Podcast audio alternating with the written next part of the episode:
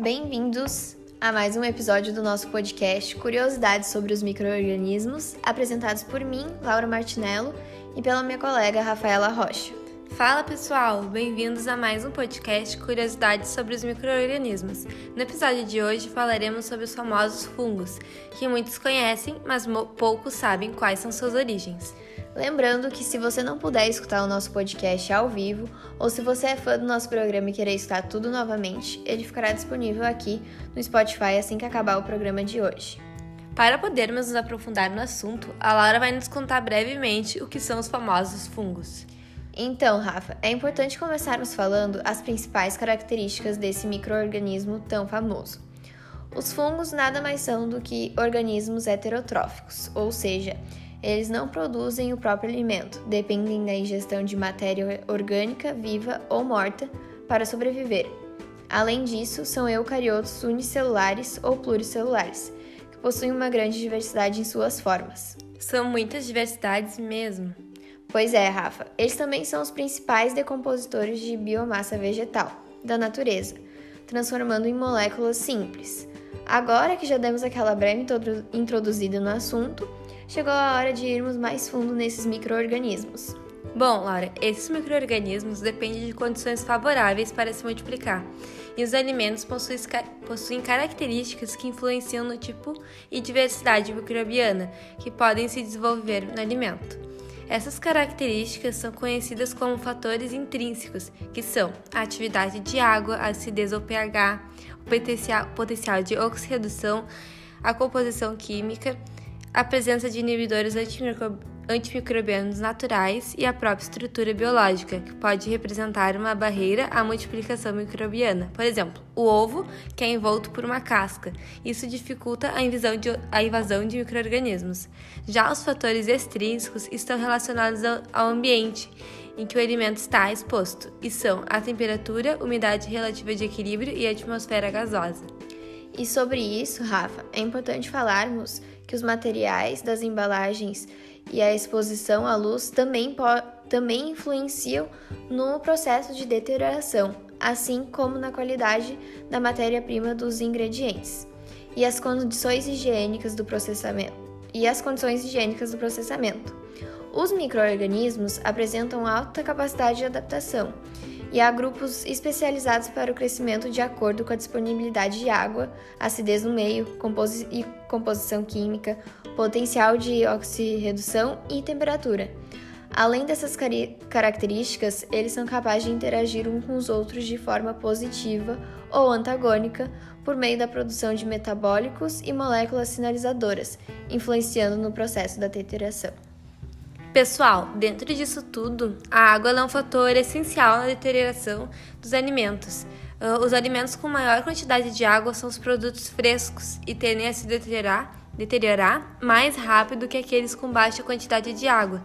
Essa diminuição de água no alimento ela provoca um aumento na fase lag do crescimento microbiano, porque ela gera uma diminuição na velocidade de multiplicação e afeta no tamanho final da população microbiana. E o pH, ou melhor, a acidez dos alimentos, ele é um fator determinante para a multiplicação dos microorganismos. Já a maioria dos deterioradores se multiplicam em pH próximo à neutralidade, que são de 6,6 a 7,5. Os bolores normalmente suportam maiores variações de pH do que as leveduras. O potencial de oxirredução é outro fator essencial na deterioração dos alimentos. Ele mede a capacidade do sistema, onde há troca de elétrons e substâncias químicas que se oxidam ou são reduzidas conforme o potencial. E várias substâncias presentes nos alimentos podem atuar como receptoras ou doadoras de elétrons. Uh, os microorganismos aeróbios, maior parte de, dos bolores, que são a maior parte dos bolores e algumas levaduras oxidativas, precisam de um potencial de oxidação positivo entre 350 a 500 mV positivo para o seu crescimento. A composição química dos alimentos e as condições de estocagem influenciam no potencial de oxidação, oxirredução. Por exemplo, alimentos frescos, como os de origem vegetal, normalmente possuem um potencial de oxirredução entre 300 a 400 mV positivos sendo deteriorados por bactérias e bolores aeróbios. carnes normalmente apresentam potencial negativo de 200 mV. Porém, ao serem moídas, esse potencial pode chegar a mais de 200 mV positivos. Queijos apresentam valores muito variáveis conforme as condições de fabricação, podendo variar entre 20 a 200 mV negativos. Além disso, o processamento por calor pode afetar os compostos redutores, alterando o pH. Isso nos mostra um dos porquês de alguns alimentos se deteriorarem mais rápido que outros. Pois é, Laura, a deterioração dos alimentos é um processo bem complexo e pode ser resultado de uma sucessão de reações enzimáticas originárias dos microorganismos deterioradores ou da própria matriz alimentar, como as enzimas líticas presentes nos tecidos. A deterioração microbiana em si, ela pode ser decorrente do crescimento dos microorganismos ou da produção de enzimas extracelulares, ou então enzimas liberadas após a lise celular. E ainda pode ser associada a reações não enzimáticas, danos físicos ou químicos, como a descoloração de cáries e a oxidação de gorduras. E Rafa, do ponto de vista do consumidor, acho que a deterioração é percebida de acordo com a sensibilidade de cada pessoa e a intensidade das alterações. Uh, a deterioração é qualquer mudança sensorial em um produto alimentício que torna inaceitável ao consumidor.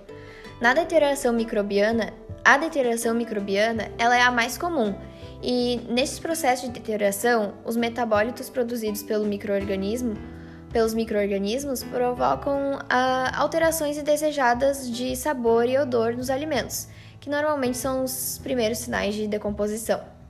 É, mas com o avanço do estágio de degradação, ocorre também o surgimento de alterações visuais, como descoloração, a presença de limo e alterações na própria estrutura dos produtos, como mudanças na textura, que ocorre devido à degradação de matrizes poliméricas, acúmulo de gás ou formação de espuma e liberação de exudatos.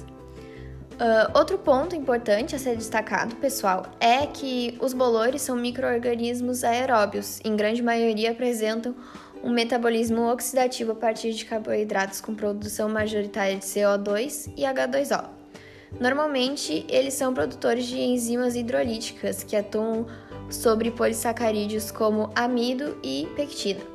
Outra curiosidade é que algumas espécies dos gêneros Alternaria, Aspergillus, Peninsulo, Mucor e Rhizopus produzem proteinases e lipases extracelulares. O crescimento dos fungos filamentosos, especificamente, ele depende da concentração de água, pH e da temperatura. E eles usam, eles usam um grande número de substratos, como ácidos orgânicos, proteínas, lipídios e principalmente carboidratos. Um dos defeitos mais comuns causados pela deterioração dos por fungos filamentosos é a formação de micélio, fragmentos de hifas e esporos que podem ser visíveis ao consumidor. Isso torna que, uh, faz com que o produto seja inaceitável. O micélio, que a Rafa acabou de nos falar, nada mais é que um conjunto de hifas com aspectos visuais variáveis, como seco ou úmido, pode ser gelatinoso, aveludado e pode ainda apresentar coloração em diferentes tonalidades de verde, cinza, preto, castanho, amarelo e vermelho. Os fungos filamentosos são produtores de micotoxinas, que são compostos orgânicos originários do metabolismo secundário de fungos. Existem mais de 400 micotoxinas conhecidas atualmente, sendo as aflatoxinas as mais conhecidas. A produção de micotoxinas pode ser contida, contida no próprio micélio ou excretada no alimento, especialmente alimentos líquidos que facilitam sua difusão. Algo que é importante falarmos para os nossos ouvintes, Laura, é que um grande problema relacionado às micotoxinas é que normalmente elas são termoresistentes.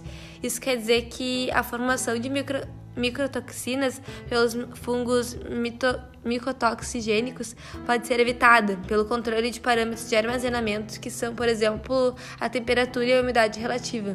Além disso, uh, pode causar problemas de intoxicações agudas, subagudas ou crônicas. Em alguns casos, ainda pode uh, ter efeitos carcinogênicos, teratogênicos, mutagênicos, entre outros. Portanto, a presença de fungos e alimentos ela não necessariamente apresentará micotoxinas, como também um alimento que não apresenta sinais aparentes de contaminação não significa que ele vai estar livre de toxinas, né? Isso aí, Rafa. E agora, para irmos nos caminhando para o final de mais um episódio, vamos falar um pouco das leveduras. Enfim, As leveduras apresentam características fisiológicas similares aos bolores e, e por isso podem deteriorar produtos ricos em carboidratos e que tenham condições seletivas favoráveis ao seu desenvolvimento, como baixo pH e atividade de água inferior a 0,94. Os vegetais são o habitat mais comum das leveduras, já que apresentam boas condições para sua multiplicação. As leveduras atuam principalmente sobre os carboidratos, tanto pelo processo oxidativo quanto fermentativo. E essas leveduras oxidativas, elas são rugosas e brancas, atuando na superfície de produtos ácidos, como, como picles, sucos envasados, superfície de dornas e de fermentação. Uh, muitas leveduras elas to toleram condições variáveis de pH entre 1,5 e 10, porém a maioria cresce muito bem em meios com média, uh, média acidez e pH entre 3,5 e 6 normalmente encontrados em sucos de fruta e bebidas. Então, pessoal, a mensagem que fica com tudo isso que falamos sobre os fungos é que devemos ter muito cuidado na hora de armazenar nossos alimentos, cuidar das datas de validade e dar sempre aquela olhadinha para ver se o alimento está em boas condições. Não queremos ingerir nenhum um fungo, né, Laura? Isso mesmo, Rafa. Então, pessoal, espero que tenham gostado de mais um episódio do nosso podcast Curiosidades sobre os Microorganismos. Qualquer dúvida, pode mandar lá mensagem no nosso Instagram, arroba curiosidades sobre os micro-organismos, tudo minúsculo. Estamos sempre por lá respondendo dúvidas sobre esse mundo que nós tanto amamos.